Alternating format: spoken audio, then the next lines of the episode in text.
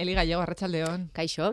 Eli gaur, e, lekuzkanpo dauden gauzei buruz e, hasi gara, eta ez dakit, e, batzuetan zuk ezote duzun sentsazioa, lekuzkanpo ote gauden batzuetan e, gure diskurtso hauekin. Pila batetan. Pila batetan. Badire gauza asko esaten direnean, edo ohitu du garela esatera, eta gero esaten dugu, eta hon nundi dator, eta bilatzen dugu haber e, jatorria zein den, eta gelditzen gere, nola? Batzuetan ere gertatzen da, ez? E, ez dakit lekuzkanpo ez da behar bada e, adirazpen egokiena, baina bai diskurso batzuetan diozu, joe, Zait gustatzen outsiderra izatea, nahiko nuke hau izatea diskurso zentrala denbora guztian. Ba, diskurtsoa gora eta diskurtsoa bera, ni azken aldian, mira, gai honek urduri jartzen dit, eta esango izu zergatik, iruditzen zait, e, askotan gauden egoeran gaudela, eman izan ditugun, eta entzun ditugun diskurtsoengatik.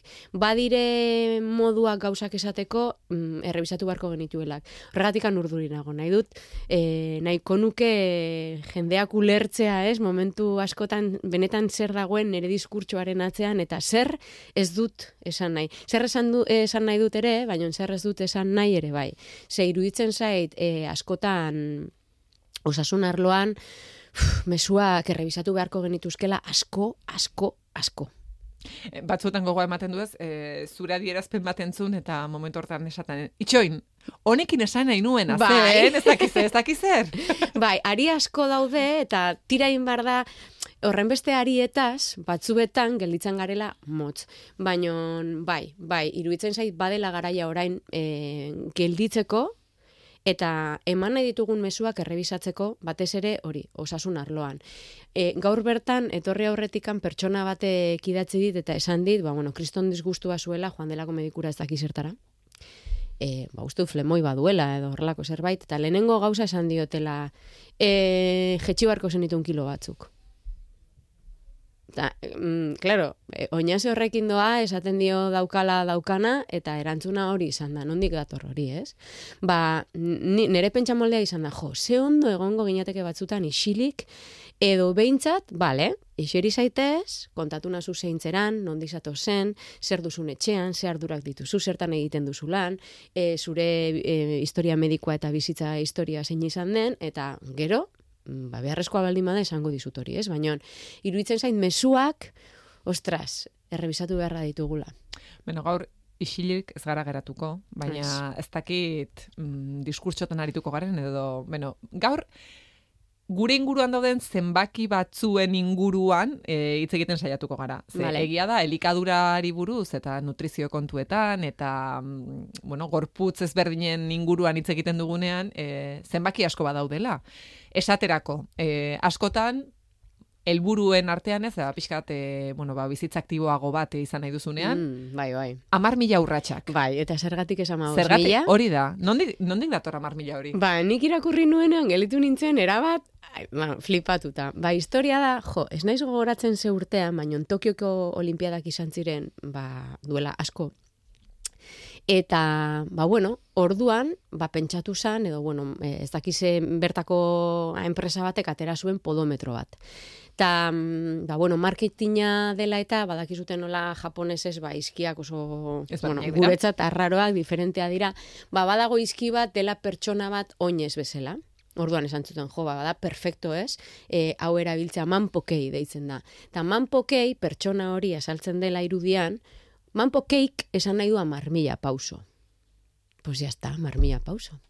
Eta, eta, a ber, eta horretik gabiltza egunero amar mila pausoen atzetik. Egitan, horti dator horti dator. Osea, e, mm, bai, emotik, bueno, emotiko esan behar nuen. Izki batetaz, bai, bai, behiratu ezazute, manpo kei. Beraz ez da, e, ez da ikerketa egintzela eta mar mila urra txeman ezkero. Historia da, zenbakiek nolabaiteko, nik esango nuke, mm, seguria de faltxu bat ematen digutela. Eta faltxua esaten den, ikusten dugun honi datozten horrelako gauzak. Eta pausua bezala, ba, pixu ideala ere bai badago, edo gorputz masa indizea, edo mila gauza daude, benetan, hausnartzen ditugunean, edo, bueno, gure, guk hausnartzen ditugula, joaten zarenean oinarrira esaten duzu, zer? Ondati datorrela? eta burua galtzen daude eta gaude eta osasuna galtzen gaude honen bila eta ontati dator. Ba bai, zenbakiek e, segurtasun faltsu hori ematen digute eta askotan, ba, iruzurra dira. Ze zenbaki gehiago, ze neri horrela em, etortzen zaidan beste bat, laro gaita mar, iruro da. Hori beste bat, eta, bueno, Eta, bira, hori ere bai duela gutxi, jo, eske gaude gai horrekin, helik askolan gaude oso sartuta azken aldian. Ba, ez dakit ikusi dezuten Apple TV dago Supermodels e, serie bat, edo, bueno, doku serie bat, eta daude, ba, gure garaiko, bueno, nere garaiko, Cindy Crawford, eta, bai, Naomi Cal Campbell eta hoiedanak, eta hitz egiten dutenean, e, pues hori, zenbaki hoietaz esate dute, aizue, e, gure argazki hoiek, gu, gu argazki hoietan irudikatzen genituen emakumeak, baina amala urte genituen, eh? Hau da, edertasunaren estandar hori esarri zan, eta gu horren bilagin biltzan, eta ziren aurrak, amala urteko aurrak, amalau arteko, e, amar, amalau amabost urteko aurrek irudikatzen zuten emakumeen gorputza. Orduan, emakume horiek bilatzen genituen neurri horiek, aurren neurria ziran, edo nerabe neu- neurria ziran. Eta hor, hasten da, bueno, ba, orain dugun, bueno, ez dakit horraz izan, baino mm, hori behintzat partea da, orain dugun, ba, egoera keskagarri ontaz. Nundi dator ere gorputz masaren indizea? Pues de un pirau, segon tipo bat. Kriston obsesioa zuela estatistikoa esan da matematikoa, Adolf, o, bai, Adolf Ketelet, ba, bai, mila sortzireun da urtean, eta kaskezurrean sartu zitzaion, populazioak estatistikoki neurtu nahi zitula, hau da, nahi zituen estatistikak izan, ba, populazioetakoak baino emakumezkoak kutsaren urrena ginen hor, osea, emakumen pixua edo altuera berdin ziren, berdin zion. Berak bakarren nahi zituen gizonezkoak, e, estatu maila, osea, maila batekoak, txuriak izan behar ziren, beste raza batetakoak ez. Eta berak argi usten zuen, e, datu horiek ateratzen zituela gorputz masaren indizea ez zuen izena, baizik eta keteleten indizea. Neurri hori ateratzen zuela, ba, populazioak neurtu nahi zituelako, eta ez zuela balio, pertsona individualki, e, pertsonak individualki neurtzeko. Ze gertatu zan? Dirua gertatu zan. Seguretxek hasi zirela neurtzen e, zenbat kobratu behar ziguten, bueno, estatu batuetan, pisuaren arabera. Ta claro, horra ziren, nola pisuaren arabera. Jo, eske nik ez dakit zenba neurtzen dut, eta claro, gehiago pixatzen dut, orduan altua baldin mazera eta gehiago pixatzen baldin baduzu, seguretxeari gehiago pagatu behar diozu. A ber, e, pisuak ez du osasuna neurtzen, mesedez. Eta, pues, beste iluminati batek, Ansel Keys horrelako zerbait, gaur etxekolonak egin ditut, eh? E, arek esan zuen, ez, ez, itxoin, itxoin, ze, keteletekek, o, keteletek, e, bueno, el Adolf este, horrek hartu du, bai pisua, baina baita ere, altuera. Orduan, guazen hori erabiltzea, eta agian, pues agian zerbait, ez dakit, zentzu- zentzuduna guaterako da. Eta, ba, bueno, esan zuten, ah, bueno, vale, vale, pisua bakarrik ez, altuera, pues bai, altuera pisua, venga, ba. Eta ja está, eta onartu zen, eta aldatu zitzaion izen, eta hortik aurrera, kelete, keteleten indizea beharrean, gorputz masaren indizea deitzea pasasan, eta hasi ginen erabiltzen, ba, osasun, osasun arloan. Gaur arte, olaia, gaur, arte. Ze, e, nik behintzat gogoratzen dut, gure garaian, e, amala homa bosturte ipatu dituzu, beno, ba, garaia hartatik esango nuke, e, pixu perfektua zure altueraren arabera neurtzen zela, eta izaten zen. Zuk zenbat neurtzen duzu? Bat irurogeita mar. Beno, ba, bat irurogeita mar, irurogeita mar horri amar kendu, eta zure pixu perfektua irurogei izango da. Eta neri beti eh, eragin dit horrelako eh, arridura izugarria ze diot. Bale, nik bat irurogeita mar neurtzen dut, nire kasuan esaterako, ba, amasei urte ditu da denetik iaia, ez? Eta beti irurogei kilo pixatu behar ditut. Claro, bizitza altuera, guztirako. Bai, bai, bizitza guztirako. Mm, hor, horregatikan esaten nuen, e, osasunaren bila, osasuna galtzen joaten garela. Eta horrela izaten da.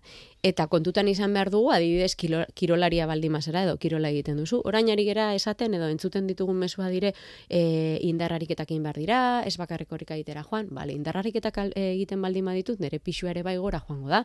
Gihartxuago egongo naiz. Kirolari bat e, ez dago. em, e, gorputz masa indize mm, horien bitartez ateratzen diren bi pisu tarte hoietan ez dago. Orduan ze gertatzen da, ez dagoela osasuntxu. Vale. Beste gauza bat izaten da ere bai, gehienetan e, lotzen dugula pixu ideal hori, edo gorputz masa indize hori, gorputz forma batekin. Eta gorputz, gorputzaren formak ez du zer ikusirik gorputz masaren indizearekin. barkatu. Em, gorputz masa indizeak bakarrikan kontutan hartzen du altuera eta zure pixua, baino ez dakiri ezer gehiago hau da. Zer dan, em, ze esaugarriak alditut nik kontrolatu nere osasuna mantentzeko ba oso gutxi batzuk eta daude asko. Daude ezaugarri asko beraien artean gainera inter interrelazionatuak daudenak. Gure esku zer dago? Ba bai gure esku dago ba ohitura bueno gure esku komilla artean ere esango dizut baina em, ba gehiago mugitzea osasuntxu jatea baina horrek ez du bermatzen izan behar duzunik pisu bat edo edo gorputz masa indize horren barruan egongo zaren. Ez du bermatzen ez Eta beste gauza bat, askotan, ba, errestrikzioak egiten ditugunean, ez direla bat ere ohitura osasungarriak, aipatu ditugu askotan, e, ohitura ez osasungarri hoien bitartez lortzen dugun pisura, e, edo nahi genuen pisura iristen garenean, iristen bagera, ez dugu irudikatzen genuen gorputz forma hori. Eta ez da nahiko. Eta ez hori bakarri, e, lotu dugu edo lotuta dago pisu hori ba, bueno, irudikatu dugun gorputz forma horrekin, ez, edo, e, momentu bakoitzan edertasunaren estarra, estandarrak eskaintzen diguna, baino ez hori bakarri, claro, e, nik baldin badaukat, mm, ez dakit, e, el zapatakiren gorputza, e, saltzen ari digutena ez da bakarrikan gorputza baizik eta estatus bat, soriontasuna, exito, arrakasta, ez, ez laborala baizik eta ba, pertsona bezala, profesionala, eta iristen garenean, osea, super, super lizitua da nahi izatea hori. Nola ez dut nahiko, gainera ikusten dugu nola tratatzen dituzten beste pertsona batzuek. Ez daki gogoratzen esaten duela gutxi, mm, oso gutxi, hildire bi aktoreza. Bata itziar Castro, potola zela, eta bestea, jo, ez zaite e, orain izena etorriko, bularreko minbizi asilda. Em, Al salir de klasen agertzen bai, zen, jo. neri ere izendatzea eta Ah, Costa, eh, Daniela, bueno, etzait, etzait burura etortzen. Historia da, eh, etzaiela, jo, eh, hildira, oso grabea da, hildira, baino ez diegu berdin tratatu. Hau da, batari buruz, hitz egin da, eh, eske, Bada, eh, Daniela Costa. Daniela Costa, ez? Vale. Bai, banekin nolako zerbait zala. E, ostras, ni ere bai, gustatuko zitzaidan Danielak jaso duen kariñoa eta eta iritzia jasotzea, eta ez, itziar Castrori buruz, ba, entzun dena eta esan izan dutena, ez? Ez da berdin tratatzen, ba, hori, gorpuz, e, ez dut esango normatiboa, ze iruditzen zan ni oso normala naizela eta ez naiz estandarroien barruan sartzen, orduan, hemendik aurrera erabaki dut, mezu esari garela, normatibidade hori, mm, a ber, ni ere normatiba naiz. Orduan, niretzat gorputz normatiboa nerea izango da. Eta ez dut aipatuko gorputz normatiboa, aipatu esan dugun bezala, ba, orain edertasun estandar hoien barruan dauden gorputzak adierazteko edo, bueno, gorputzei buruz hitz egiteko. Bueno, komilla. Hori esan da? Bai, hau esan da, parentesi artean gelditu da bila. Em, mundu guztiak nahiko genukela horrelako ba, exitua eta maitasuna eta ez dakiz jasotzea. Eta askotan iristen da, e, ba, bueno, ez dakiz esfortzua eta bizitza eta osasuna galtzen iristen garela zenbaki hortara edo gorputz masa indize hortara iristen garela, eta ez gara horrela sentitzen. Eta bidean galdu dugu osasun fisikoa ere, eta mentala. Asteburu honetan, e, zuk e, supermodeloseko mm, Apple TV-ko dokua aipatu duzu, nik oraindik ez dut ikusi, baina e, asteburu honetan e, ikusi dut e, Espainiako, bueno, katala, katalana da, e, urte haietan supermodeloa zen, orain ere neri Ah, bere izen atzaita aterako, Be- Veronika Blumez, E, Martina Klein. Martina Klein. Eta Martina Kleinek eh, esaten zuen, bera bazen supermodelo horietako bat Bai, bera ere agertzen zen eh, aldizkari guztietan eta bere gorputza zen mundu guztiak nahi zuena. Beno, ba, berak bere bizitza guztia pasa du, mm, casting bakoitzara joan denean e, entzuten bost kilo galdu behar zituela. bai, oso jebia, eh? Eta eta esaten zu estandarrak berak zituen. Denak genbiltzan bere abilatzen. Ba, berari ere esaten zioten bost kilo galdu behar zituela. Eta oraindik ere, momentu batean esaten zuen, jo, hamburguesa bat, ez dakit noiz izan den azkeneko aldia hamburguesa bat jandu dala erruduntasunik sentitu gabe. Ba, eta aipatzen da- zuen, ez, gainera psikoterapian dagoela, eta bastante aldatu dela e, gu- historia guzti hori. Baina hala ere, gaur egun ere, errudun sentitzen da hamburguesa bat. Bai, nik ere entzun dut hori, eta iruditu zitzaidan oso, polita iruditu, iruditu zitzaidan entrevista, Eta, buira, bera bezala dago beste bat, duela gutxi ere bai atera zela saretan, bueno, entrevista batean el paisen, edo zakino, Nieves Alvarez, arek esan du, o komentatzen du, inoiz, e, osea, joaten denean bere hiru seme alabekin, hiru seme alabekin ditu. Ta, inoiz ez dela joan beraiekin baskaltzera edo afaltzera, ta bera ere afaldu edo, edo baskaldu. Bera, berak ikusi du beste nola egiten zuten.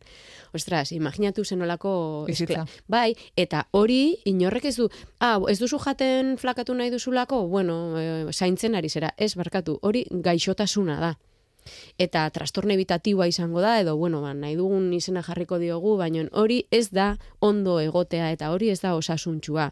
Beraz, pixu bat izateak etzaitu osasuna ekarriko. Eta Eta beste gauza zoriontasuna. bat, eta zoriontasuna, Martina Kleinek esaten zuena, hori, e, nengoen pasarelatan eta esaten ziaten gizena nengoela, e, baino eske beraiek ez zeuden mm, gorputz masa indize hoien barruan, baizik eta askozaz, askozaz ere, Berago. berago. Berago.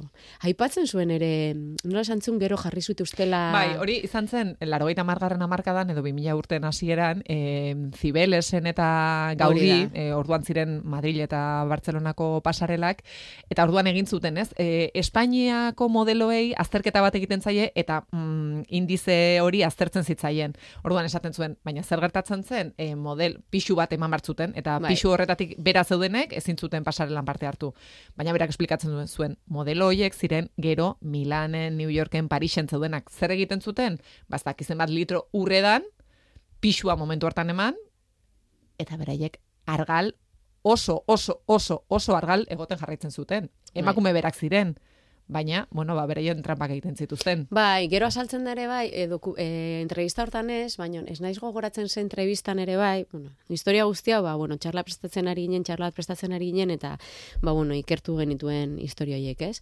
E, naiz gogoratzen izena, oraingo modelo bada, eta ni oraingo modeloak, pues, ez ditut, e, oiei ez dit jarritzen eta ez dakit izena, baina arek esaten zuen, e, orain desengantzatzen dagoela kokainatik, ze berari esaten zioten, mm, ba, ezin baldin mazuen gehiago flakatu, ba, koka hartzeko. Oso osasuntxua, ez? Hau da, bueno, baina historia da, e, azken finean saltzen ari digutena, hor dagola, eta ez dakigu zer dagoen horren atzean. Hausnartzen baldin badugu, ikusten dugu, pues hombre, pues ez dela oso osasuntxua, ez da? Eta berdina eskatuko genuke, pertsona, ni bezalako pertsonetako ere bai. Joaten baldin magera nun baitera, aztertzea zein den nere egoera esan aurretik, hmm, ba, bira, leno ere bai, aipatu dit beste pertsona bat, joan dela odolateratzea, eta goma jartzen ari zion bitartean odolateratzeko esan diotela, horrelako goma bat beharko zenuke indarrariketak egiteko, ze baduzu pisua galtzeko. ba, eskerrik asko, inorrek eskatu ez dizun, gomendio honengatik. Eta ez dakizu zer den nere bizitza, eta ez dakizu nondin atorren, eta ez dakizu, osea, ez dakizu zein nahi zen.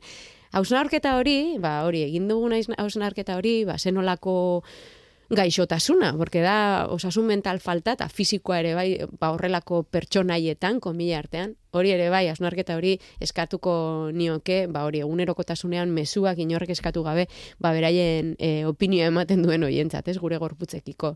Ze, gorputza gorputza da, zenbakiak zenbakiak dira, Eta zenbakiak batzutan, orain ikusi dugun bezala, ez datozte, ba, logikoa den inundik. Desde luego, zenbaki batek ezin du adierazi, osasuntxu zauden edo ez. Hori, argi dago. Baina oraindik ere, pixua da bilatzen dena. Bai? Zuen kontsultan, e, ez alda, e, ia ia lehenengo konversazioan ateratzen den gaia. Ez, baina... Bezeroen gatik, Claro, eh? gure- Ez, ez dio, badakizuek ez duzuela hori bilatzen, baina oraindik ere, Gure gana datorrena badaki zer dagoen, baina, de hecho, bira, oso askotan aipatzen dugu lantaldean, badago jendeak joaten denean, gurekin egon da gero, ba, lehenengo bisitan egoten dire ordu pare bat, iaia, orduan, askotan joaten direnean begiratzen digute, eta baten baten negar egiten dute, esaten digu eskerrik asko pixua ez aipatzagatik, eskerrik asko baskula ez izateagatik. Ze, ez da aldagai bakarra, edo, bueno, eske ez da aldagaia neurtzeko zure osasuna, badire mila gauza, horregatik behar dugu horren beste denbora egon zurekin, jakin nahi dugu nola lo egiten duzu, nola, bueno, nire kasuan nola kaka egiten duzun, baina hori ere bai, ze nolako erlazioa duzun janariarekin, ze nolako e, errudun sentitzen zera jaten duzunean hau, bestea e, zen badieta egin dituzun zure bizitzak eta zelbur, zure bizitzan eta zelburuarekin egin dituzun.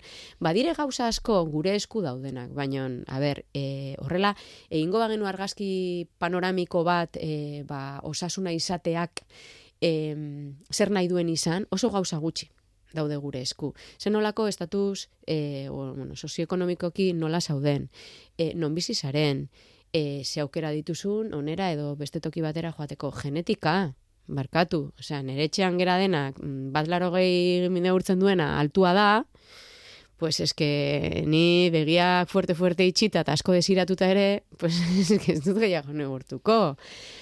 Edo kontrakoa, badago jendea oso oso altua, gustatuko zitzaiona estandarragoa izatea. E, hori, esaten dudanean asko biratzen dute, hombre, e, orain gaztek esatu duten bezala, obio, bai, obio, ez, ez omen da horren obio, porque bila gabiltzan zenbait gauza, mm, niretzat obio dira, eta bitartean egiten ditugun barrabaskeriak, e, eske, mm, pasada badira, eta ez dugu ikusten ez dugula lortuko. Orain eskoletan gaude, honekin, historia, ba, bueno, gorputzan iztasunari buruz hitz egiten, e, elikadura osasuntxuari buruz hitz egiten, eta, eta askotan, ba, irakasleek edo gero etxera dijoaztenean gurasoek, ba, mesua bidaltzen digute eta esaten digute, si, hombre, bai, zera, go, eske, aurrak ulertu du, aurrak ulertu du, ez dela eser gertatzen gaieta bajateagatik. Pues aurrak ondo ulertu du. Baina zuk? Zuk agian ez duzu horren beste ulertu. Ez da bakarrikan esaten ditugun mezuak hitzez baizik eta guk, bueno, eske hori ja, hortik antira egiten maldin badugu, ari hortatik antira egingo genu, olaia, hori sartuko ginateke, ba, emakumezkoek dugun presioan, presio estetikoan, eta nondi datorren, eta zergatik, eta gaur egun noragoa zen, bide hortatik, edan nondi gatozten, eta igual, ba, goite orduko programa bat egiteko. Beno, gaur, hogeita la ordu gehiago ez ditugu, e, nik uste gaurkoa egin dugu, baina mendik amabost egunera, interesgarria iruditzen zait, ari horri ere tira egitea. Ari hori da, la leche da, ari hori. Beno, ba, egingo diogu, horri ere. Eli gallego, eskerrik asko. Zuri.